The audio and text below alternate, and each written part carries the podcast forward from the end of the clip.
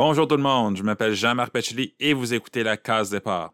Avant d'aller plus loin, allez cliquer j'aime sur la page Facebook, Case Départ BD, et abonnez-vous à l'émission sur vos plateformes d'écoute préférées. Aujourd'hui, je reçois Michael qui a récemment célébré ses 20 ans de carrière. Au cours de l'entretien, il nous dit pourquoi il a choisi d'apprendre le métier d'auteur de BD par lui-même et ce qu'il a trouvé le plus difficile à maîtriser. Il revient ses débuts et nous explique pourquoi il a décidé d'émigrer de la BD jeunesse vers les contes. Il nous parle aussi de sa transition vers la BD adulte et du travail que ça lui a nécessité, lui qui a dû développer un nouveau style. Bien sûr, on parle de Giant, Boot Black et de Harlem, qui sortira en janvier 2022. En parlant de ces trois séries, il explique l'importance d'avoir visité New York et il dit pourquoi il ne fait pas d'histoire contemporaine. On parle de tout ça et de bien plus encore en compagnie de Michael et ça commence maintenant. Suis content qu'on ait la chance de se parler aujourd'hui parce que je, suis ton travail depuis un petit bout de temps déjà, puis la façon dont tu traites tes sujets et tes thèmes, ça, me fascine. Mais avant de parler de tout ça, on va commencer par le commencement. Euh, T'es né en France, puis je sais que la croyance populaire ici au Québec, c'est que euh, en Europe, la bande dessinée, c'est mieux perçu. Toi, de ton expérience, est-ce que as toujours eu, euh, la BD a toujours eu une place importante dans ta vie? Euh, oui, bah effectivement, la, la BD euh, chez nous euh, bah, était très présente. Mon père avait toutes les, tous les Tintins, tous les Astérix, beaucoup de collections de, de, de, séries issues du journal de Tintin aussi, Mhm. les, le Franc, les Alix de, de Jacques Martin. donc effectivement, j'ai vraiment, je suis pas tombé dedans comme comme Obélix, mais, mais, mais pas loin quand même. En fait, j'ai toujours je, je, lisais en boucle en fait. Je me, je me, je me faisais toute, euh, je lisais toute la série des Tintins. Et une fois que j'avais fini, je recommençais. Wow. Les Astérix, c'était pareil. Euh, avec avec des albums quand même euh, privilégiés, que j'ai des, des, certains titres que je préférais à d'autres là. Mhm. Mais euh, mais non, j'ai vraiment effectivement baigné dans la BD, mais vraiment la BD franco-belge classique. Euh, mes, mes premières, euh, le- là où je suis un petit peu sorti des sentiers, c'était euh, quand j'avais une douzaine d'années, j'ai découvert les, les, les Valérians. Oui. Euh, donc, euh, et, et là, là, c'était un autre univers qui s'est ouvert à moi. Puis, mais je lisais aussi beaucoup Pif Gadget où il y avait aussi beaucoup Hmm. de, de bandes dessinées dedans. Donc, donc voilà, effectivement, oui, j'ai vraiment baigné dedans. Puis est-ce que tu te souviens, c'est quand que tu as décidé d'en faire une carrière? C'est quoi qui t'a poussé à faire le saut? Ça, j'en ai pas de souvenir dans la mesure où, en fait, j'ai, j'ai toujours, euh, j'ai l'impression que j'ai toujours voulu faire ça, en fait, puisque Ah oui. hein. étant baigné dedans, euh, en fait, quand, quand je dessinais, je, dessinais, je faisais des BD Hmm. euh, dès- dès tout petit, en fait, dès, dès, dès- dès que je savais tenir un crayon, en fait, je dessinais des personnages de, de bande dessinée. Et, euh, et puis, bah, plus, plus, plus, plus je dessinais, plus je progressais, plus je faisais mes propres histoires. Alors, euh, beaucoup d'inspiration, beaucoup de, c'était beaucoup de copiage à l'époque aussi. Ouais. C'est comme ça qu'on apprend. Donc, je refaisais des bandes dessinées qui ressemblaient beaucoup à Tintin, qui ressemblaient beaucoup à Spirou, qui ressemblaient beaucoup à, à Valérian, justement. Mais, euh, mais c'est ça depuis, depuis toujours. euh, En fait, je, je me suis dit que, enfin, je me suis jamais dit tiens, je veux faire ça. C'était Mhm. tout naturel. J'ai toujours eu envie de faire ça sans, sans qu'il y ait un- une rupture, enfin un point de départ bien bien précis dans, dans mon histoire en fait. Puis t'as dit euh, quelque chose euh, d'intéressant. T'as mentionné qu'un un, un peu en recopiant, c'est comme ça qu'on qu'on apprend. Puis justement, t'es un autodidacte. Pourquoi que t'as choisi euh, de poursuivre cette voie-là au lieu de peut-être t'inscrire dans une école euh, quelconque?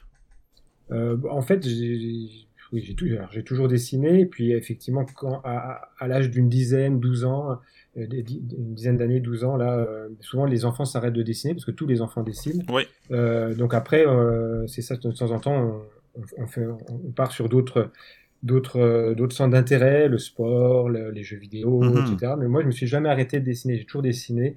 Et mais par contre, je sais pas, j'en ai jamais fait. J'ai jamais éprouvé le besoin de prendre des cours ou euh, euh, puis puis ben, c'était pas évident aussi euh, de, de- dans ma famille aussi de dire euh, euh, comment je vais, je vais faire de la bande dessinée. Bon, c'était pas, c'était pas forcément perçu comme un vrai métier. Ouais. Mais en même, en même temps, je l'ai jamais demandé réellement, en disant tiens, je veux faire, euh, je veux faire l'école, euh, je vais faire l'école euh, des Gobelins, je veux faire, je vais faire telle telle chose, je vais Mhm. faire l'école d'Angoulême, parce que aussi ça me paraissait complètement inaccessible. Euh, Je voulais faire, je voulais être auteur de bande dessinée, mais sans jamais penser que j'y arriverais un jour. OK. Et, euh, et je pensais que je serais jamais pris parce que parce que je savais, je connaissais mes limites à l'époque. Et puis, euh, puis voilà. Donc finalement, j'ai, j'ai, j'ai- j'ai- je suis allé, j'ai fait des études universitaires dans d'autres, dans un autre domaine complètement différent.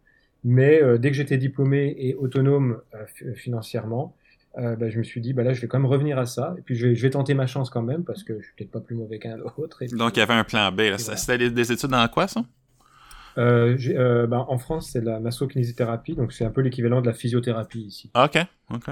Donc, euh, complètement un, un autre Oui. domaine, mais, mais qui m'a servi, puisque j'ai fait quand même 4 ans, dont une année de médecine, et, et, euh, et ça m'a servi pour tout ce qui est l'anatomie, la biomécanique. Et donc, euh, et, et ce qui est très étrange, c'est parce que justement, il y a, il y a quoi? Il y a à peine une dizaine d'années que j'ai connecté mon ancien savoir à, à mon métier euh, d'auteur de bande dessinée. Ah oui? Euh, al- alors qu'avant, c'était complètement cloisonné dans ma tête et je m'en servais pas du tout.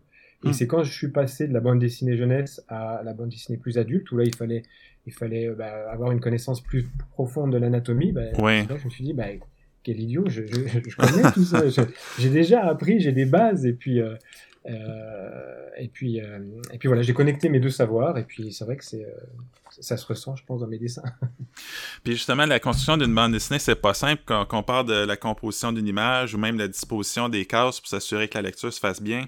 Il y a vraiment beaucoup de choses qu'on doit apprendre et maîtriser, mais puis là, on parle même pas du schéma narratif qui est sous-estimé par certains, mais que moi, je crois qui est vraiment primordial. Pour toi, c'est quoi qui a été le, le plus difficile à maîtriser? Ben, c'est- ce qui est marrant, c'est que la bande dessinée, au début, comme c'est comme c'est du un art visuel, on, on focalise sur le dessin. Donc, on veut. Oui. euh, je pense que tout tout tout auteur débutant a, cette démarche de vouloir faire des beaux dessins, Mhm. euh, vouloir euh, que les dessins ressemblent le plus possible euh, aux bandes dessinées qu'on aime bien.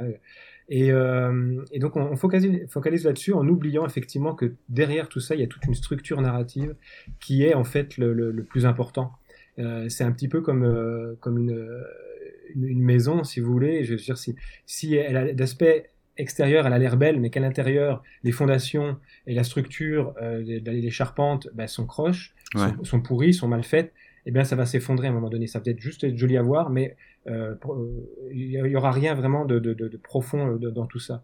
Et euh, bah, c'est petit à petit que je me suis rendu compte de ça, puisque euh, au début, bah, c'est ça, je recopiais les dessins, j'essayais Ouais. de, ressembler, et puis, et puis je me disais, oui, ok, c'est- ça ressemble ce que ça ressemble, mais, mais, mais c'est quoi, qu'est-ce qu'il y a derrière la bande dessinée, derrière ce rideau du, du beau dessin ou du, ou du, dé- enfin, du graphisme en fait? Qu'est-ce qu'il y a Mhm. derrière tout ça?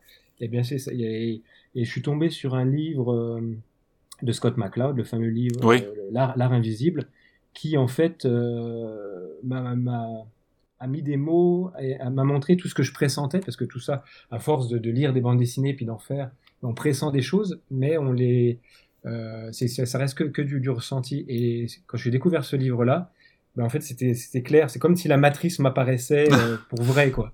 Ouais. Tout, tout ce que je, tout ce que je pressentais est écrit noir sur blanc dans ce livre, et, euh, et j'ai trouvé ça formidable. Et, et, et c'est vrai que, ben, puis, comme beaucoup d'auteurs, en fait, euh, arrivés à certains niveaux, ben, la, la narration, c'est, c'est, le, c'est l'essence de la bande dessinée. Euh, le, le dessin, on peut, on peut faire une bande dessinée avec des dessins, euh, des bonhommes allumettes, mais Ouais. ça peut rester une très très bonne bande dessinée si on connaît le langage, le vocabulaire de la bande dessinée, si on connaît les bases, les règles de base, et pour ensuite ben, plus les, les, les tordre et s'en servir pour raconter au mieux l'histoire qu'on a envie de raconter. Puis euh, bon, t'as parlé de Scott McCloud qui t'a ouvert les yeux euh, d'une certaine façon. Puis dans tes albums, je vois aussi que tu remercies souvent d'autres auteurs de BD comme Jeff qui, revient quelques reprises. C'est, quoi le rôle euh, de, de, ces gens-là que tu remercies? Est-ce que s'ils donnent des conseils ou c'est, comment ça fonctionne? Puis c'est quoi, à quel point c'est important pour justement toi qui es autodidacte d'avoir ces, ces, ces, commentaires-là d'autres auteurs? Bah déjà, c'est un regard extérieur, et puis bah, ça, dépend de mon, mon avancée dans ma carrière. En fait, euh, au début, euh, je me souviens, euh, donc moi j'ai commencé en fait, bah, je fête en mois de septembre là mes 20 ans de carrière. Oui. Il y a, il y a 20 ans, jour pour jour, quasiment, ma première bande dessinée sortait. Et, et ça fait 15 ans que je suis professionnel, donc je ne fais que de la bande dessinée. Mhm. Et euh, donc euh, au, au tout début, là, dès que j'étais dans un festival, j'habitais encore en France à l'époque, il y a 20 ans, euh, dès que j'étais dans un festival, euh, j'étais même tannant parce que je demandais à tous les auteurs qui étaient autour de moi de, de regarder mes pages et puis de me commenter. Et puis, euh, puis en France, on, de toute façon, on aime bien, on aime bien donner son avis. Donc, Ouais. donc je me faisais, je, à chaque festival, je me faisais, je me faisais bien casser en disant, bah, ça, ça va pas, ça, ça va pas, ça, ça va pas. Donc je rentrais chez moi, puis je travaillais euh, deux fois plus. Hein, euh, et puis euh, au, au festival d'après, je remontais des nouvelles pages. Donc en fait, c'était surtout pour avoir un regard extérieur de, de, de, de mes pères, qui, des, des pères qui avaient plus d'expérience dans le, dans le métier. Comme moi j'étais autodidacte, des fois j'avais pas de recul nécessaire. Par, Mhm. et, euh, et puis plus, plus j'avançais, dans le métier, et plus j'avais besoin surtout d'un regard extérieur pour juste voir, parce que si, ce que je faisais fonctionne, euh, parce qu'après j'assumais mes choix, j'assumais mes choix graphiques, j'assumais mes choix d'histoire, mais il faut pas non plus perdre le lecteur dans euh, parce que je, le- je- je- la bande dessinée, on fait ça pour soi, mais on fait ça surtout aussi comme euh, comme, Ouais. euh, comme les artisans pour pour que ce soit lu, pour que ce soit partagé. Euh, L'histoire, on l'a fait, puis après on l'a. Dès, dès qu'elle est publiée, elle nous appartient plus, elle appartient aux, Mhm. aux lecteurs et ils en ils en font ce qu'ils veulent. Donc euh, donc il faut aussi que ça soit euh, bah, que, que les, que les les lecteurs puissent s'y retrouver. Donc il faut euh, des fois que je me perde pas trop, parce que moi j'ai aussi tendance à, à trop faire confiance aux lecteurs, donc être un peu plus dans l'im- dans l'implicite que dans l'explicite. Donc des fois les lectures comme ça de mes pères, euh, comme Jeff ou comme euh, comme euh, Jean-Louis Tripp ou Tristan Rouleau, euh, ça me permet d'avoir un regard extérieur de professionnels qui vont peut-être me pointer du doigt des petites bricoles à, à régler pour pas pas complètement déstabiliser le lecteur et puis pour un, pour pas trop les perdre non plus. Mhm. Et puis, euh, puis j'ai, j'ai, j'ai, j'ai aussi, euh, j'ai aussi ma conjointe qui, qui, qui lit beaucoup mes, mes histoires. Pour euh, elle, elle n'est pas professionnelle dans le, dans le, dans le milieu, mais c'est une grande lectrice et elle, elle me, me permet de pointer du doigt des problèmes que pourrait rencontrer un, un lecteur lambda. Ouais. En fait. Donc, donc voilà. Je, au début, je, me, je de- demandais à beaucoup, beaucoup, beaucoup de monde, et puis plus j'ai progressé, plus j'ai restreint comme ça mon, mon comité de lecture, si, Mm. vous- euh, si, si tu veux, pour pour juste avoir un regard extérieur, c'est ça. Euh, et puis pour c'est ça, pour, ne pas perdre complètement le lecteur sur certains petits points. Mais c'est juste des petits ajustements en fait. Tu l'as mentionné, tu as, célébré euh, tes 20 ans euh, récemment, donc ça, ça a commencé en 2001 avec la série Junior l'aventurier. Bon, Junior, c'est un petit Anglais qui accompagne son père archéologue aux quatre coins du monde au 19e siècle. C'est comment que cette série-là est née? Ouais, c'était euh, c'est tout simplement un Indiana Jones Junior c'est avec du Spirou et du Tintin parce que en fait quand j'ai commencé cette histoire en 96 dès que j'étais diplômé en physio? Euh, j'ai commencé à, à écrire cette histoire, puis à, à faire les premières planches pour pouvoir démarcher des éditeurs. Et euh, comme j'avais baigné vraiment dans la BD franco-belge, en 96, je venais tout juste de découvrir euh, les Peter Pan de Loisel, Oui. euh, mais j'étais encore dans le franco-belge, les Valérian, les Spirou. euh. donc en fait, spontanément, quand j'ai voulu faire une première série, créer une première série, bah, je suis allé sur des choses que je connaissais vraiment Mhm. donc de la BD euh, tout public, hein, euh, 7 à 77 ans, donc dans l'esprit Tintin, euh, dans l'esprit Spirou. Et puis, euh, je suis fan de Indiana Jones parce que le côté aventurier, euh, ben, Indiana Jones quelque part, c'est une, c'est un, c'est une adaptation de Tintin aussi. Donc euh, euh, Spielberg et Lucas ne sont, s'en sont jamais, euh, euh, l'ont toujours dit ouvertement. Mhm. Et, euh, et, et donc, euh, bah, je suis parti là- là-dessus. Puis comme c'était plutôt destiné à la jeunesse, bah, j'ai fait un Indiana Jones junior, en fait, c'est ça, quelque part. et c'est pour ça que j'ai situé ça au, au 19e siècle, parce que c'était l'époque aussi des grandes découvertes. Ouais. Euh, C'est ça, fin, fin, fin 19e, là, les, les années 1890. Et C'était une époque où on découvrait plein de choses, et c'était euh, très intéressant pour, euh, pour euh, écrire des histoires d'aventure dans, dans ce contexte-là. Puis bon, certains pourraient penser qu'écrire pour des enfants, c'est facile, mais moi, je pense que c'est- complètement l'inverse. Comment tu fais pour, pour t'y prendre pour construire une histoire qui, justement, va plaire aux enfants, qui va les garder euh, concentrés et intéressés? Bah, au, au début, j'avoue que j'avais aucun plan parce que comme étant, étant, étant autodidacte, je faisais j'essayais d'écrire des histoires que moi j'avais envie de, Ouais. j'avais envie de lire en tant qu'enfant, en tant que grand enfant, on va Mhm. dire. Et puis petit à petit, effectivement, je me suis rendu compte euh, que, que c'était de, de plus en plus dur parce que il faut, euh, bah, le, le- le gros piège, c'est de prendre les enfants pour des idiots hein, en fait, C'est et, ça. et, et les, les simplifier à outrance, alors que euh, ils, sont- ils sont capables à leur niveau de prendre plein de choses. Et puis, je me suis beaucoup inspiré de la, la psychanalyse des contes de Bruno Bettelheim qui, qui décortique les contes traditionnels pour montrer à quel point euh, bah, cela peut tous les symboles et puis à, à quel point ça peut être important chez les enfants parce que en fonction de son âge, en fonction de son vécu, ben, en fait, on, le, le conte va, va parler différemment à, à chaque, à chaque lecteur. Mhm. Et c'est à partir de là que j'ai arrêté de, de, de faire des histoires d'aventure et que j'ai plutôt fait des histoires pour jeunesse avec, euh, sous forme de contes. Donc des contes que j'écrivais moi-même, des contes modernes. Oui. Mais c'est ça, c'est ma série euh, chez Clair de Lune, Les Nuages, La Neige, Ouais. euh, Circus aussi. Où en fait, j'écris une histoire à, à, à multiples niveaux de, de lecture.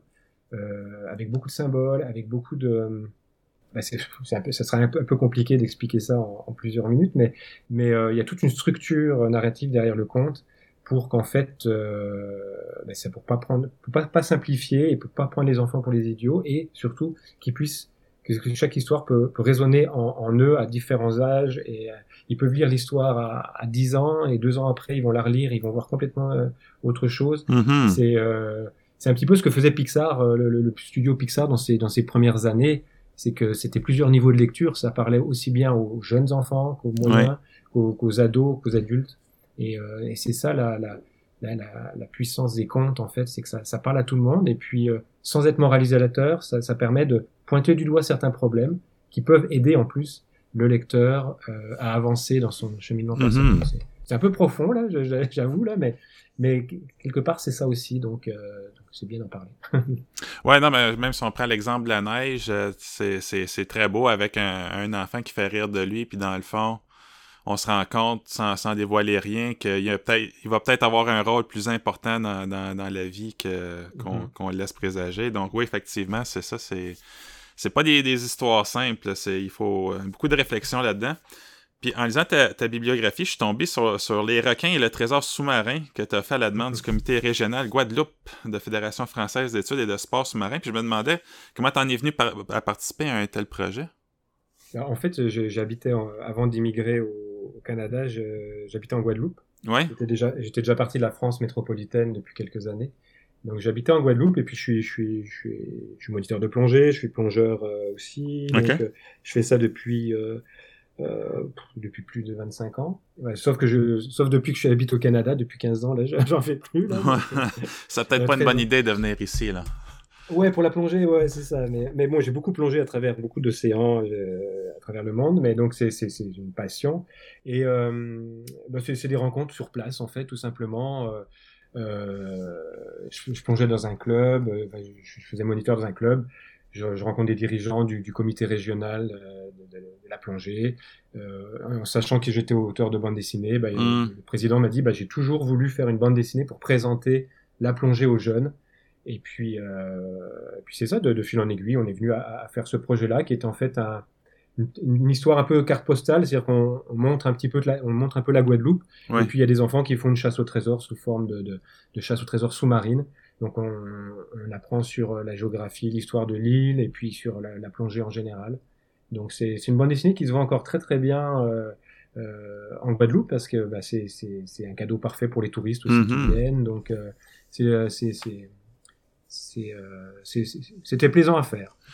Puis bon, c est, c est, la plongée, c'est ta passion, tu connais ça, mais ça, ça demeure que c'est quand même une sorte de, de, commande. Toi, en tant que créateur, est-ce que tu avais les, les coups des franches ou tu devais respecter certaines euh, conditions euh, établies pour qu'un certain message passe?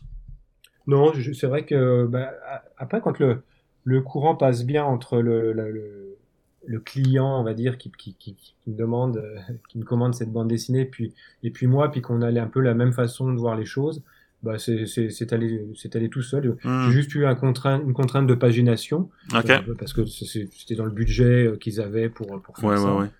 Donc, euh, à part cette contrainte de pagination, moi, j'ai, j'aurais proposé un synopsis et puis, euh, puis par rapport à, ce que je faisais auparavant, ils m'ont, fait confiance et puis euh, ils étaient bien satisfaits de, de ça. Mais c'est vrai que ça demande euh, toujours un petit peu de, quand on travaille pour un, pour un client et pas pour ses propres histoires, bah, ça, demande euh, de l'écoute et puis, euh, et puis de, il faut, il faut de, l'adaptation aussi. Hein, il faut, mm -hmm mais tout, tout, tout, en restant aussi un auteur de bande dessinée qui propose une vision, qui raconte une histoire, et, sans que ce soit trop didactique. Moi, je ne voulais pas que ce soit didactique, donc j'ai essayé de, rendre ça le plus vivant possible et que ce soit une aventure, en fait. Oui. Puis, bon, t'en as parlé tout à l'heure, t'as commencé dans la jeunesse parce que c'était là-dedans vraiment que, que t'avais été plongé. Mais c'est quoi qui t'a fait dire à un moment donné que tu voulais aller vers le contenu plus adulte? Il y a plein de choses. euh, bah, peut-être que je grandissais, mes enfants grandissaient aussi, ouais. donc je voulais, j'étais moins proche de la mmh. jeunesse. Mmh. Et puis euh, un concours de circonstances euh, à Québec à mon arrivée, on m'a fait rencontrer les gens de Glénat Québec qui, qui, ont un bureau à Montréal.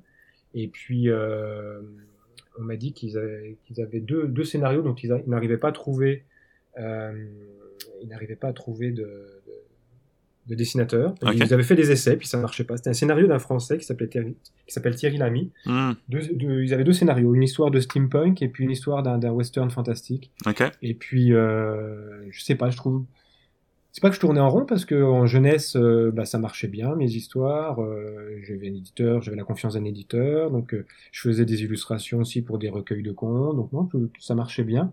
Mais je sais pas, j'ai eu envie un peu de me renouveler puis de me dire bah, qu'est-ce que je voudrais un peu pour la suite parce que est-ce que je vais faire de la jeunesse comme ça tout le temps, ouais. sachant que ça ça décollait pas non plus au niveau des ventes. Hein. C'était j'avais des, des bonnes critiques, mais mais euh, pour arriver à commencer d'en vivre décemment, c'était un peu juste et je devais multiplier les contrats d'illustration. Mmh, mmh. Et puis donc est arrivée cette proposition de d'histoire par Glénat Québec. Euh, alors et, je me suis dit bah peut-être ok c'est peut-être le moment de d'essayer autre chose. Donc là je me suis mis euh, carrément en danger parce que bah, je suis autodidacte. Moi j'ai j'ai pas appris vraiment la la bande dessinée adulte, c'est encore autre chose aussi. Euh, c'est tout autant difficile que la bande dessinée enfant parce que c'est pas du tout les mêmes, euh, les, la, même façon de raconter. Et euh, j'ai tenté le coup. Donc en fait, pendant une grosse année, là, j'ai j'ai arrêté toutes mes, autres, toutes mes autres activités sportives, de loisirs, tous mes temps libres passés dans le dessin à réapprendre les, les bases du dessin, réapprendre les bases de la, la narration, l'ancrage, donc l'écriture du scénario. Enfin là, c'était une grosse année. Là, ça m'a même un an et demi là. Et, euh, mais ça a porté ses fruits puisque le, dossier que j'ai proposé euh, à Glénat Québec a été accepté par Glénat France et puis bah, Promise a vu le jour, trois tomes qui mhm. sont parus chez Glénat avec, avec, le scénario de Thierry Lamy. comment qu'on développe, comment qu'on élabore un nouveau style? Je sais que tu as dit que ça t'a pris un an à réapprendre, mais comment qu'on qu'on trouve, ça va être quoi notre nouveau style? Parce que là, comme tu dis, t'es es parti de, de, quelque chose de complètement différent. Donc, comment qu'on s'arrête à dire, OK, ça, ça va être ma façon de dessiner pour, euh, disons, un public plus adulte, si on veut? Euh, ben, en fait, l'histoire m'a pas mal, pas, pardon, m'a pas mal orienté dans le sens où euh, c'est une histoire très sombre, très dark. Un pasteur itinérant, mm-hmm qui pendant la fin de la guerre civile américaine, qui vient étendre son emprise sur un petit village perdu au pied des montagnes rocheuses, en Idaho. Donc tout ça, euh, bah, c'était une histoire sombre, c'est une histoire noire. Euh, le scénariste me disait que c'était La Nuit du Chasseur euh, avec Robert Mitchum qui, qui, lui avait, qui avait inspiré cette histoire. Donc un, un film en noir et blanc euh, de 1955 de, de Charles Houghton avec une, une, une, photographie noir et blanc extraordinaire. Donc, euh, bah, je me suis dit, OK, il faut que je fasse quelque chose avec euh, un ancrage noir, avec des, des... mais euh, ce que je savais pas absolument pas faire. Puis j'avais une série que j'aimais beaucoup qui sortait chez Casterman qui s'appelait Fog de, de, de Bonin et euh, de Cyril Bonin et de Setter au scénario. Une série justement qui se passait dans le Londres victorien euh, fin 19e donc, et où les ancrages étaient très présents comme ça, avec des hachures aussi. Et euh, mais j'ai regardé comment Cyril Bonin faisait, et puis j'ai essayé de recopier ces choses, de comprendre, et puis, euh, et puis je suis parti un petit peu de cette base-là, en fait, euh, la base de, de, cette série Fog, pour développer après mon propre style, parce que bah, les... après il faut pas faire du sous Bonin, Bonin hein, c'est ça le problème. c'est ça. Euh, J'aimais beaucoup ce que faisait aussi Mathieu Laufray, ou, ou ce que faisait euh, bah, d'autres dessinateurs qui graphiquement euh, sont très, très marqués, comme aussi euh, Sean Gordon Murphy dans le, dans, le, monde du comics aux États-Unis. Donc, donc tout ça, j'essaie que ça, m'influence, que, que j'apprenne d'eux, mais en essayant de développer mon propre style. Et bah, c'est ça qui est difficile, quoi. Et c'est pour ça que ça prend du temps, parce que euh, si, si on copie trop, bah, c'est ça, on va rester que des, des, des, des, des pâles copies parce qu'on ne mhm. maîtrisera jamais le, maître. Donc il faut, euh, il faut bah, ça. je me suis inspiré de, de, de, tout ça, surtout de, comme je dis, de, de Murphy, de, de Bonin, euh, de Mathieu Laufray aussi. Euh, je suis en train de regarder dans ma bibliothèque en même temps pour voir les, autres noms. Ouais, ouais, ouais. Euh, juste à côté de ma table de, de, travail, j'ai mes ouvrages de mes, mes, maîtres, entre guillemets. Là. Mhm. Donc, euh, après, il y en a d'autres, mais c'est pas des grands encreurs, donc c'était plus de la couleur directe mais il m'inspirait plus pour la, la, narration, mais euh, comme euh, comme Marini ou euh, Emmanuel Lepage. Mais donc c'est ça, ouais, c'est essayer de, de, bah, trouver une direction artistique. Donc là, ma direction artistique, j'ai trouvé, c'était le, film noir, hein, le, avec ces, ces, films en noir et blanc avec une photo très très marquée, avec des clairs obscurs très marqués. Ouais. Et puis euh, et puis après, c'est développer mon propre style avec ça. Et mais tout en restant du semi-réaliste parce que j'ai pas les j'ai pas la capacité, et puis j'ai pas envie de tendre là-dedans, d'aller vers du plus réaliste. Hmm. Euh, ça serait trop, euh, ça serait trop difficile à. Euh, il y a l'oiseau aussi, pardon, j'ai oublié l'oiseau. Comme, comme influence. Oui. Donc en fait. Là, là tu as parlé de, tu travaillé avec Thierry Lamy, mais justement, tu es auteur autant qu'illustrateur. c'est quoi qui fait, là, là tu as mentionné que si tu voulais te mettre en danger, mais c'est quoi qui fait que tu acceptes de travailler avec quelqu'un d'autre sur un projet? Ben, là, c'était la, la, première fois. ouais. travailler avec un, bah non, la deuxième fois, parce que j'ai travaillé sur, euh, chez Claire de Lune euh, sur la série Rapanui, qui est un diptyque. Ouais. Euh, ça, t'étais auteur sur celle-là. Là, j'étais scénariste, ouais. j'ai travaillé avec un dessinateur, Fabien, euh, Fabricio Russo. Euh, parce que justement, à cette époque-là, moi, je me sentais absolument incapable de dessiner quelque chose de semi-réaliste ou réaliste hmm. pour adultes. Donc, j'avais dit à l'éditeur, il ben, faut qu'on trouve un dessinateur. Et puis, c'était venu comme ça. Et puis, bah, comme j'ai raconté tout à l'heure, là, c'est Glénat Québec qui m'a proposé de le dessin pour euh, un, un, scénario de Thierry Lamy. Et ben, euh, le fait de déjà pas travailler le scénario euh, sur, sur Promise, par exemple, ben, ça m'a permis d'avoir beaucoup plus de temps pour développer euh, le dessin proprement dit, mon graphisme, et puis toute la narration. L'enchaînement des plans, le, le cadrage, l'éclairage, le jeu d'acteurs, euh, tout ça, euh, j'avais beaucoup plus de temps pour, pour ça. Mais comme je suis un auteur, ben, on dit complet, dans le sens où depuis le début, que je fais de la bande dessinée, moi, ce que je veux, c'est raconter mes histoires, que je mets en mhm. image. Euh, donc après Promise, ben, j'ai voulu revenir à ça. Puis comme j'avais eu cette expertise de trois, le, trois tomes de Promise, euh, au niveau du, du, graphisme et de la narration adulte, eh ben, je me suis dit, ok, maintenant je vais raconter mes, les histoires que j'ai envie de raconter, mais avec mon propre dessin adulte. Et c'est Giant, c'est comme ça que Giant est né. Puis, puis, justement, vu que tu t'as travaillé avec euh, quelqu'un d'établi comme Thierry Lamy, est-ce que, est-ce que ça te permet de grandir toi-même en tant que scénariste pour euh, parce qu'on a mentionné tantôt que les histoires adultes c'est pas du tout le même style que les histoires enfants. Donc d'avoir cette expérience là de trois tombes de promise est-ce que ça t'a permis de de, de gagner une certaine euh, certaine connaissance que, que tu n'avais pas auparavant?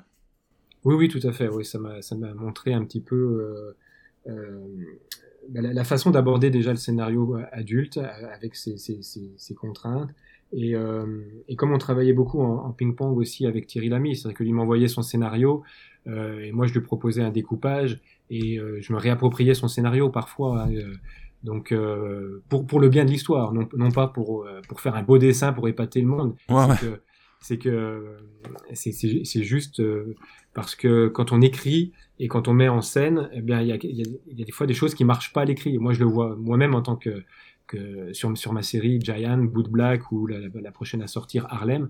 Mm-hmm. euh, bien qu'étant dessinateur, j'ai, dans mon, quand j'écris mon script, je, je, suis certain que ça va fonctionner. Puis quand je viens pour le dessiner, ouais. ça fonctionne pas. Donc je dois, je dois repenser un petit peu ma scène, euh, un petit peu comme au cinéma en fait, hein, où on a, on a, le script, on a les dialogues, on, a, on, voit, on voit ce qui se passe. Mais quand on a les comédiens sur le plateau de tournage, eh bien on dit ah non ça fonctionne pas, il y a quelque chose qui marche pas au niveau visuel, mm-hmm. donc je vais réorganiser ça, je vais euh, je vais monter différemment ma scène, je vais je vais faire jouer différemment, je vais changer un peu les dialogues.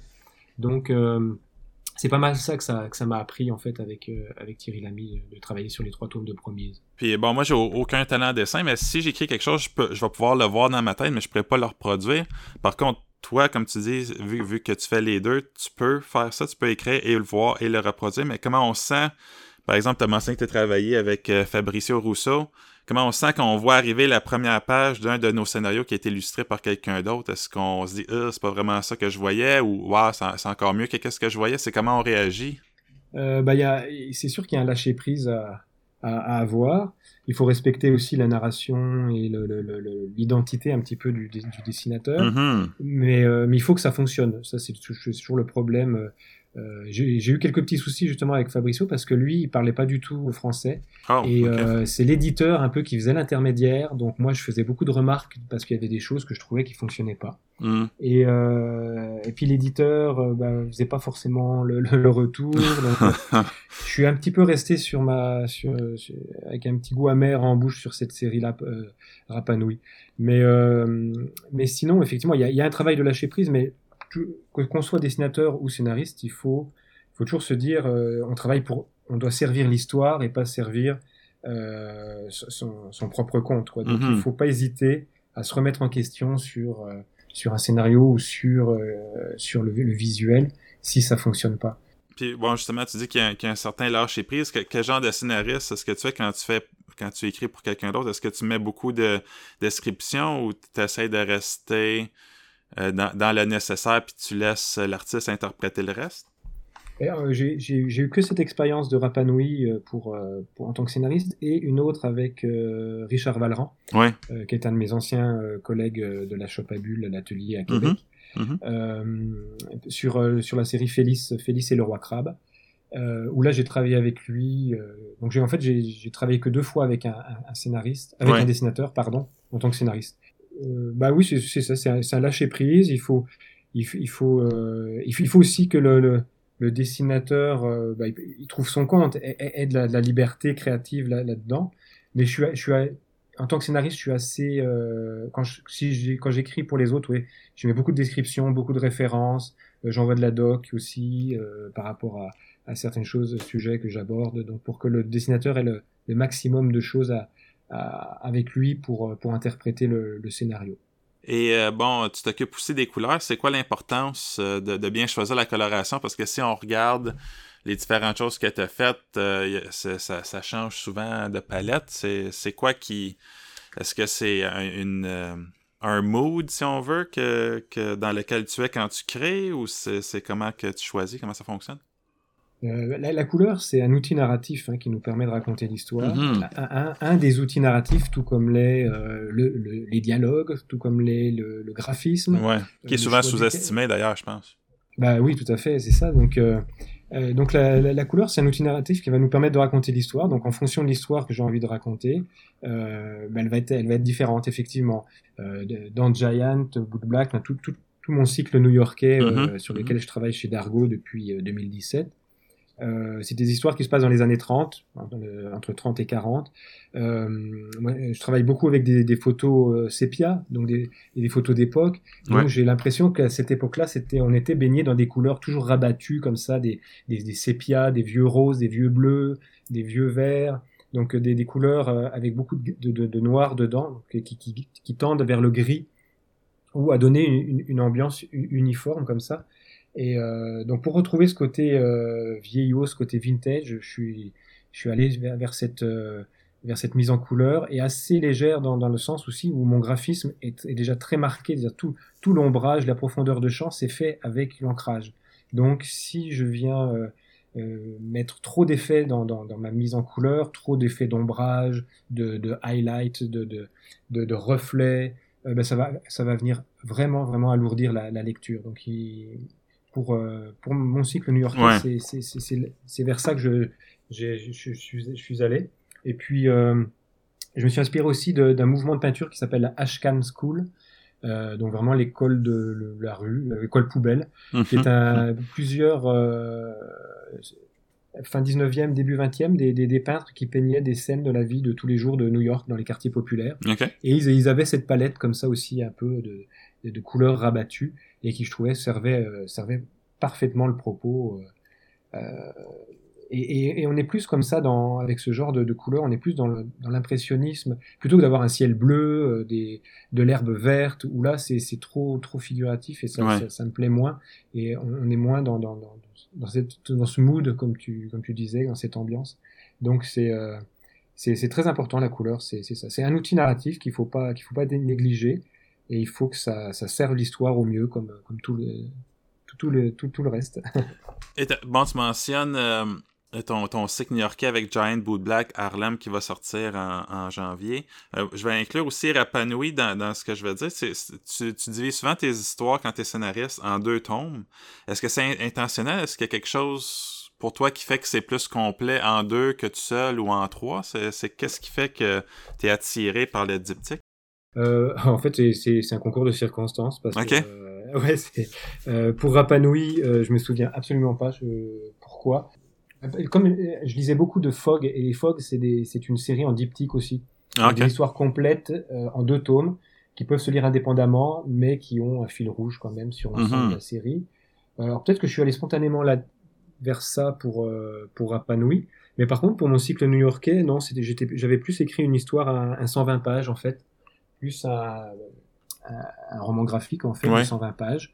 Et, euh, et là, c'est plus avec l'éditeur qu'on a discuté au moment de, de, de qu'on s'est rencontré sur le, le, format que pourrait prendre cette histoire. Et puis euh, lui a préféré le, le faire en diptyque, ce qui m'a demandé de, de, réécrire un petit peu le scénario pour Giant. Et puis bah, après le hmm. sachant pour le pour la suite de, de, de mon cycle new-yorkais, bah, là j'ai adapté mon scénario pour que ça ça colle en, en deux tomes. Mais euh, mais je, je, pousse vraiment les lecteurs euh, à, à, à, relire le premier tome pour quand on quand, quand le deuxième sort pour vraiment avoir une, une vision globale de l'histoire parce que c'est ça, reste c'est pas deux épisodes ça reste une histoire qui a juste été coupée en deux. Donc il faut avoir vraiment la vision globale de l'histoire parce que souvent on, on, revient à des à des images ou des dialogues qu'on a lus dans le tome précédent. Donc euh, il faut avoir cette ça, cette globalité de l'histoire pour pour vraiment l'apprécier à sa juste valeur puis bon, tu as mentionné que au début c'était 120 pages pour Giant, mais est-ce que tu as fait un pitch à, l'éditeur en disant il va avoir un cycle de trois histoires euh, où, où, ça a été vraiment on commence avec Giant et si ça va bien on verra pour le reste? Ou comment ça a fonctionné? Parce que c'est quand même risqué pour un éditeur d'accepter euh, euh, que ça soit six albums ou trois albums de 120 pages c'est quand même quelque chose sans même savoir si ça va fonctionner euh, déjà, mon éditeur, Yves Schlierf, euh, chez Dargo, euh, c'est le bureau de Bruxelles, mhm. lui est, déjà quelqu'un qui aime les séries. C'est l'éditeur de, de 13, de, de, de, de Marini, c'est l'éditeur aussi de, de Jean. Euh, donc euh, tout ça, euh, il aime les séries. Mais au début, moi, j'arrivais chez Dargo, même si j'avais une quinzaine d'albums derrière moi, j'étais quand même inconnu. Ouais, c'est ça. Et donc, il on est parti d'abord sur l'histoire de Giant, où il était, il était, assez enthousiaste sur Giant. Et, et en fait, j'ai fait le tome 1, j'ai commencé le tome 2 et j'avais fait plus de la moitié du tome 2 et seulement le tome 1 sortait. C'est-à-dire qu'on a gardé le tome 1 sous le au frigo, un peu comme on dit, pour faire une sortie rapprochée des deux premiers tomes. Mm-hmm. Et, euh, et, en fait, dès que j'attaquais le tome 2, donc le tome 1 n'était pas encore sorti, il m'a demandé ce, ce que j'avais en tête pour après. Ah, et, euh, et, mais moi, moi, dès le début, en fait, je me souviens avoir griffonné dans le, dans le Thalys quand j'allais le voir euh, à, à Bruxelles. Euh, j'avais déjà griffonné plusieurs histoires un, peu, un petit peu interconnectées dans ce New York des années 30, mhm. dont une qui se passait effectivement euh, avec la communauté afro-américaine, un autre qui se passait avec la, la communauté allemande, parce que je trouvais ça intéressant, euh, toutes les immigrants allemands qu'on pouvait, euh, qu'on pouvait renvoyer en Europe euh, combattre leur pays d'origine en, tant que GI, puisque ben, l'Amérique, c'est comme au Canada, c'est un pays d'immigration, donc on est tous des immigrants, à part, les, mhm. à part les Premières Nations. Donc c'est, j'ai vu un peu le potentiel de toutes ces, de, de New York en fait, et, et de, de l'immigration. C'est un thème que je voulais aborder étant moi-même immigrant. Mais... Ouais. Donc, euh, donc, dès que l'éditeur m'a dit, est-ce que et, pour après, euh, est-ce que tu as quelque chose? Bah, Je lui ai tout de suite pitché euh, euh Boot Black.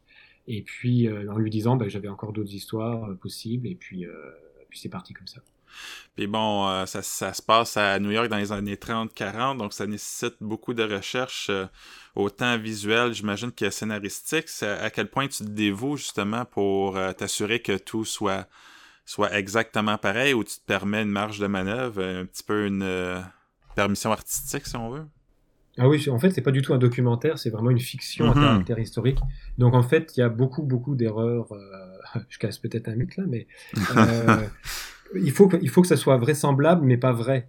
En mhm. fait, c'est une fiction. Donc moi, je vous emmène dans une histoire et j'essaye de placer des éléments historiques réels des fois que je tronque un petit peu la réalité au niveau des dates et, tout, et, tout, ça, mais du moment qu'en fait vous êtes accroché, après je peux raconter n'importe quoi, je peux même tordre les, les, les, les faits historiques, euh, le lecteur il est dedans, il embarque et, là c'est bon. Donc en fait c'est vrai que ça, ça prend beaucoup de recherche pour créer un monde, un monde cohérent, recréer les années 30, les années 40 de façon cohérente euh, pour que le lecteur y croit et il pense que c'est vraiment ça s'est vraiment passé comme ça. Mais euh, parce que j'essaie toujours de centrer quand même, c'est l'humain toujours qui qui est le plus important dans les histoires. Mais il évolue dans euh, c'est la petite histoire dans au sein de la grande histoire. Donc on raccroche ça à des événements euh, historiques réels. C'est un petit peu le principe de Forrest Gump du, du film par mhm. exemple. Où on suit le chemin de ce, ce gars-là, mais qui est ponctué de, de, de faits marquants pour l'histoire euh, des États-Unis. Et, euh, et, moi, c'est ce que j'essaye de faire aussi euh, dans, dans, dans, mes histoires, c'est que j'essaye de, de, de, raccrocher tout ça à la réalité historique, mais j'avoue que je, je, je, prends des grosses libertés par rapport à, à plein de choses, en fait. Mm-hmm. Donc, euh, mais, mais je, je, je, suis souvent allé à New York pour m'imprégner des lieux, parce que même si la ville a beaucoup changé, c'est quand même une ville où, comme, comme Québec ou Montréal, où on retrouve encore des quartiers qui, qui, qui, font années 30 encore, euh, euh, où le, les années 30 sont encore présents. Et, euh, et puis aussi pour avoir accès à des archives photos, pour euh, à, la, à, la, grande bibliothèque, ou, ou simplement pour s'imprégner du, du, quartier. Et tout ça, c'est vraiment important d'y aller.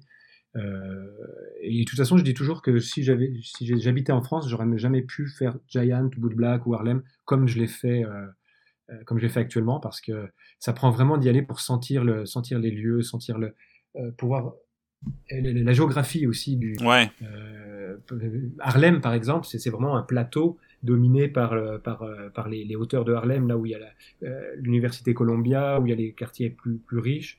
Et, euh, et c'est vraiment c'est ça enclavé entre la Harlem River et puis les quartiers riches euh, avec le City College et l'université Columbia. Puis en bas c'est la vallée qui ça ressemble un petit peu au plateau à Montréal ou, ou le, quartier Montcalm à Québec. Mm. Euh, toute proportion gardée, bien sûr, mais, mais c'est un petit peu la, même géographie. Et donc, il faut aller sur place pour comprendre un petit peu ça. Et, et, ça, c'est important parce que ça ressort dans, dans l'histoire quelque part, en fait. Euh, c'est pour, pour, ça, d'ailleurs, que j'ai été amené à changer le titre en cours de route aussi. Euh, entre autres, de, pour Harlem ne devait pas s'appeler Harlem. C'était Queenie, je pense. Hein? C'était ça, c'était plus le surnom du, du, personnage principal. Puis finalement, le quartier a pris beaucoup plus de place au, au cours de la, des pages qui tombaient. Et, finalement, c'est beaucoup plus cohérent d'appeler ça Harlem, parce que c'est vraiment une, photographie de Harlem en 1931 que je propose euh, au lecteur. Puis tu as mentionné euh, Giant qui est sorti en 2017-2018, puis en voyant la, couverture du premier tome, on peut pas s'empêcher de penser à la photo euh, Launch Atop a Skyscraper, là, où on voit des hommes assis sur une poutre en train de manger les pieds dans le vide à New York. Puis j'ai lu que la photo avait été ton point de départ, mais je suis curieux de savoir comment on construit une histoire à partir d'une photo, parce que je sais aussi que dans Giant, on parle de City Lights, le film de Charlie Chaplin. Est-ce que ça, mm. aussi, ça l'a joué un rôle ou ça, c'est quelque chose qui est venu par après pour ajouter une, une deuxième couche à l'histoire? Euh, City, Light, ouais, City Light, c'est vraiment. Euh, euh, je, vais, revenir après. Pour la photo, déjà, je voulais raconter une histoire sur New York parce que c'était une ville qui me passionnait. J'étais restreint au niveau des, des années. moi, je dessine pas du contemporain parce que ça me ça me parle pas. Pour l'instant en tout cas ça m'ennuie le contemporain donc j'aime bien tout ce qui est plutôt en costume d'époque à, à, au maximum les années 50 ok. Mais euh, le New York avant 29 ben, il n'y a pas les, les buildings euh, iconiques. Il y a pas le mm-hmm. euh, parce que l'Empire State était fait en 31 en 33 le, le, le en, en, 30 le le Chrysler Building, le, en 33 l'inauguration du Rockefeller. Donc il fallait qu'il y ait ces buildings iconique pour qu'on reconnaisse New York, pour qu'on y soit, qu'on euh, sente la ville. Et, euh, et euh, donc c'était après 29, donc là j'étais un peu limité dans, dans, dans ces années-là. Puis euh, je suis retombé par hasard sur cette photo que je, que je connaissais, suite à un reportage qui s'appelle Men at Lunch, où justement c'était un documentaire qui essayait de rechercher l'identité de ces fameux euh, ouvriers, les, mm-hmm. les 11 ouvriers qui, qui lunchent euh, c'était une photo hein, de propagande hein, pour ouais. en scène. Euh, mais euh, qui, qui était-il? Et puis, bah, je dis, bah oui, c'est exactement ce que je veux faire. Les... En plus, je voulais parler d'immigration, donc montrer que les, ce sont les immigrants qui construisent les grandes villes. Bah, ça, c'est un côté très universel aussi. et puis, puis en, même temps, je suis, je suis allé euh, en vacances au Portugal parce que ma conjointe est d'origine portugaise, donc je suis mhm. allé chez, dans sa famille. Et puis euh, en arrivant dans le petit village, euh, il y a un rond-point, comme beaucoup, bon, il y a toujours des ronds-points partout. et au milieu, au milieu du rond-point, il y avait un bronze d'un homme en complet, trois pièces, chapeau et une valise à la main. Et c'était une statue qui s'appelle qui, qui, s'appelle l'immigrant et qui était en hommage à tous ces immigrants portugais qui sont partis en France chercher du travail. Et, euh, et j'ai rencontré sur place un, un grand-oncle à elle qui a passé toute sa vie en France euh, à travailler dans les usines et qui revenait et qui envoyait sa paye à sa famille restée au Portugal. Hmm. Euh, et ça, donc cette anecdote-là, plus la, la, la photo, bah, bah, tout ça, tout, ça, c'est devenu Giant en fait. C'est ces ouvriers irlandais qui envoient de l'argent à leur famille en Irlande et qui construisent euh, bah, la grande ville de New York. Euh. Donc c'est parti de là. Et, euh, et, pour City Light, alors ça c'est vraiment marrant parce qu'en fait comme mon, mon scénario partait d'un mensonge euh, conscient du personnage principal, euh, ben j'allais en Europe pour un festival, j'étais dans l'avion à Montréal sur, sur, le tarmac, on était bloqué parce qu'il y avait des, des orages et donc on est resté deux heures sur dans le, deux heures, deux heures et demie bloqué sur le tarmac le temps que bah, l'alerte orage passe. Et donc dans l'avion, bah, il y avait tout, les, tout plein de, de, vieux films, dont City Light, et que j'avais pas revu depuis que j'étais euh, ado. Je me dit, tiens, je vais le regarder. Et puis là, ça m'a ça, frappé. Je dis, Une révélation. Eh ben ouais, c'est sorti euh, quasiment dans les mêmes années que, que, mon histoire, et en plus, ça part, c'est un mensonge du personnage principal un mensonge bienveillant en plus. Hein. Mm-hmm. Euh, du personnage principal, Charlie Chaplin se fait passer, enfin le personnage de Charlot se fait passer pour un, riche auprès de la, jeune, euh, la jeune euh, aveugle, tout comme mon personnage de Giant se fait passer pour le mari mort auprès de la veuve restée en Irlande. Donc, mm. donc je m'en suis servi, bah, et ça c'est les, c'est les belles petites surprises qui, qui, qui, tombent des fois quand on écrit une histoire et qu'en cours de route il y a des, des, des, choses comme ça qui nous viennent, qui viennent enrichir l'histoire, et puis on se dit, bah, ça pouvait pas être autrement, et, euh, mais pas du tout pensé au, départ. Puis euh, là, je vais dire quelque chose qui est, peut-être controversé, mais la BD est souvent désavantagée par rapport au cinéma parce que le cinéma peut tirer avantage de la musique, des longueurs de plan, par exemple, mais la BD demeure quand même quelque chose de très unique. Puis j'aimerais parler de l'efficacité du silence en bande dessinée parce que tu t'en sers très bien dans Boot Black ou même Giant. Puis d'ailleurs, dans Giant, quand Jack Jordan, le, géant en question, est démasqué par Marianne Murphy, qui est la veuve, il y a 11 cases de silence. Puis je me demandais, c'est quand qu'on sait que c'est le temps de rester muet pour maximiser l'impact d'une scène? Euh, ben ça, c'est l'expérience. Mais c'est... Euh, comment dire? Euh, Déjà, effectivement, par rapport au cinéma, on a des, des, inconvénients. Tu, tu l'as mentionné, hein, la, musique, le, jeu d'acteur. on, peut faire une scène de chant contre chant qui est pas du tout monotone au cinéma, alors qu'en bande dessinée, si on fait chant contre chant une scène de dialogue, ça va être très ennuyeux. Oui, c'est mortel. À, moins qu'on veuille être ennuyeux parce que la, conversation est plate. Là encore, mhm. il faut savoir ce qu'on veut raconter. Mais euh, on a d'autres avantages, qui est la grandeur du cadre. Nous, on peut faire des grandes cases verticales qui va augmenter l'effet de d'isolement ou d'oppression pour le pour les personnages. On peut mhm. avoir des grands, grandes horizontales. On peut avoir des, des on, augmente le rythme plus sur un, seul strip. Si on augmente le, nombre de cases, si on fait cinq cases verticales, on va augmenter le rythme. On gère le temps comme on veut en bande dessinée, alors qu'au cinéma, si le plan il dure deux secondes, il dure deux secondes pour tout le monde. Et euh, alors qu'en bande dessinée, on a cet avantage effectivement de jouer déjà sur le cadre, mais aussi de jouer sur le, temps.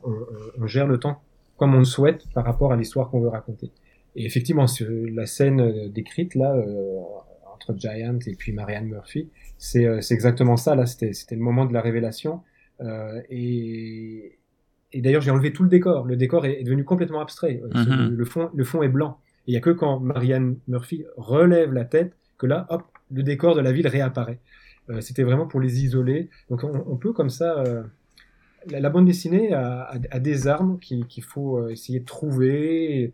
Euh, il faut essayer de s'inventer un nouveau vocabulaire par rapport toujours à, ce qu'on veut raconter. Et mais c'est marrant par, rapport au cinéma parce que j'en avais discuté avec Jean-Louis Tripp qui était un peu comme moi. C'est-à-dire quand on écrit le scénario, on voit le film dans sa tête que ça peut donner. Sauf que ben, c'est un film et la narration du cinéma n'est pas la même narration qu'en bande dessinée. Donc mm. après, tout le travail, quand on le transforme en bande dessinée, c'est de l'adapter à la narration propre à la bande dessinée, qui s'inspire parfois du cinéma sur, certains points, mais qui a vraiment son langage propre et, euh, qu'il faut, connaître, qu'il faut maîtriser pour pouvoir en, créer d'autres et, toujours dans, avoir en but de le but de qu'est-ce que je veux raconter, quelle émotion je veux faire passer. Et c'est ça qui va déterminer, euh, en fonction de l'émotion et de l'histoire que l'on veut raconter, euh, comment on veut toucher le lecteur. Eh bien, c'est ça qui va déterminer le, graphisme, la taille, la taille de la case. Est-ce que je mets du dialogue, est-ce que j'en mets pas? Euh, L'ellipse entre les deux cases. Est-ce que je, fais un grand temps entre les deux cases ou je fais un temps court?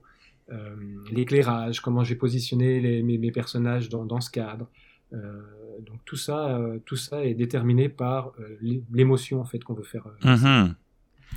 Puis justement, on parle d'émotion et tu aussi mentionné que les, c'est, tout ce qui est après les années 50 t'intéresse pas vraiment, mais tes histoires demeurent vraiment contemporaines. C'est justement peut-être avec les émotions que tu fais vivre à tes personnages, mais quand tu te concentres sur le passé, est-ce que pour toi, on peut apprendre du passé dans notre vie présente? Est-ce qu'il y a des leçons qu'on peut tirer de, de ce qui s'est passé euh, autrefois?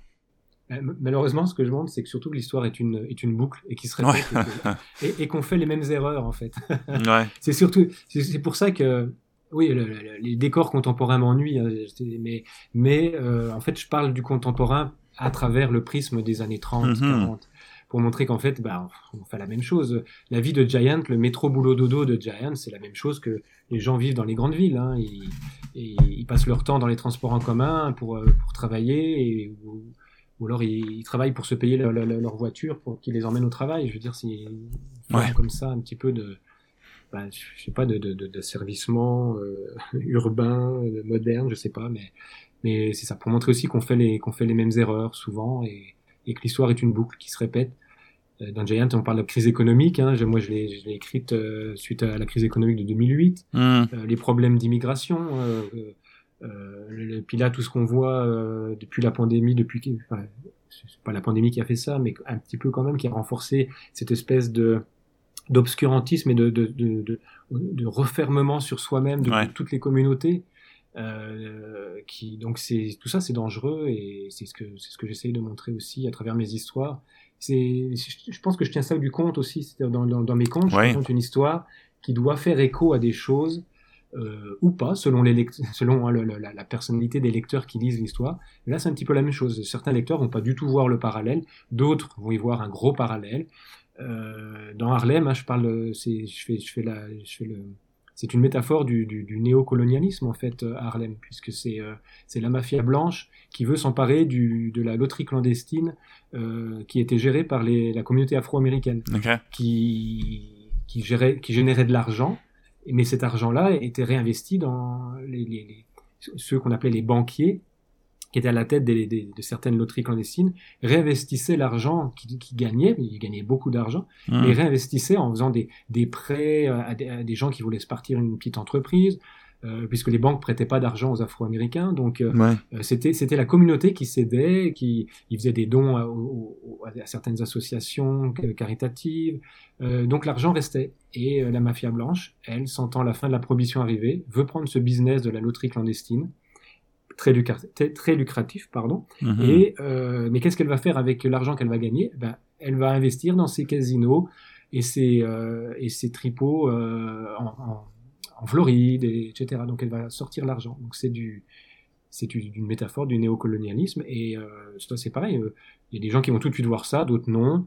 Mais c'est pas ça le plus important. C'est que l'histoire soit riche et puisse avoir des résonances euh, avec notre contemporain.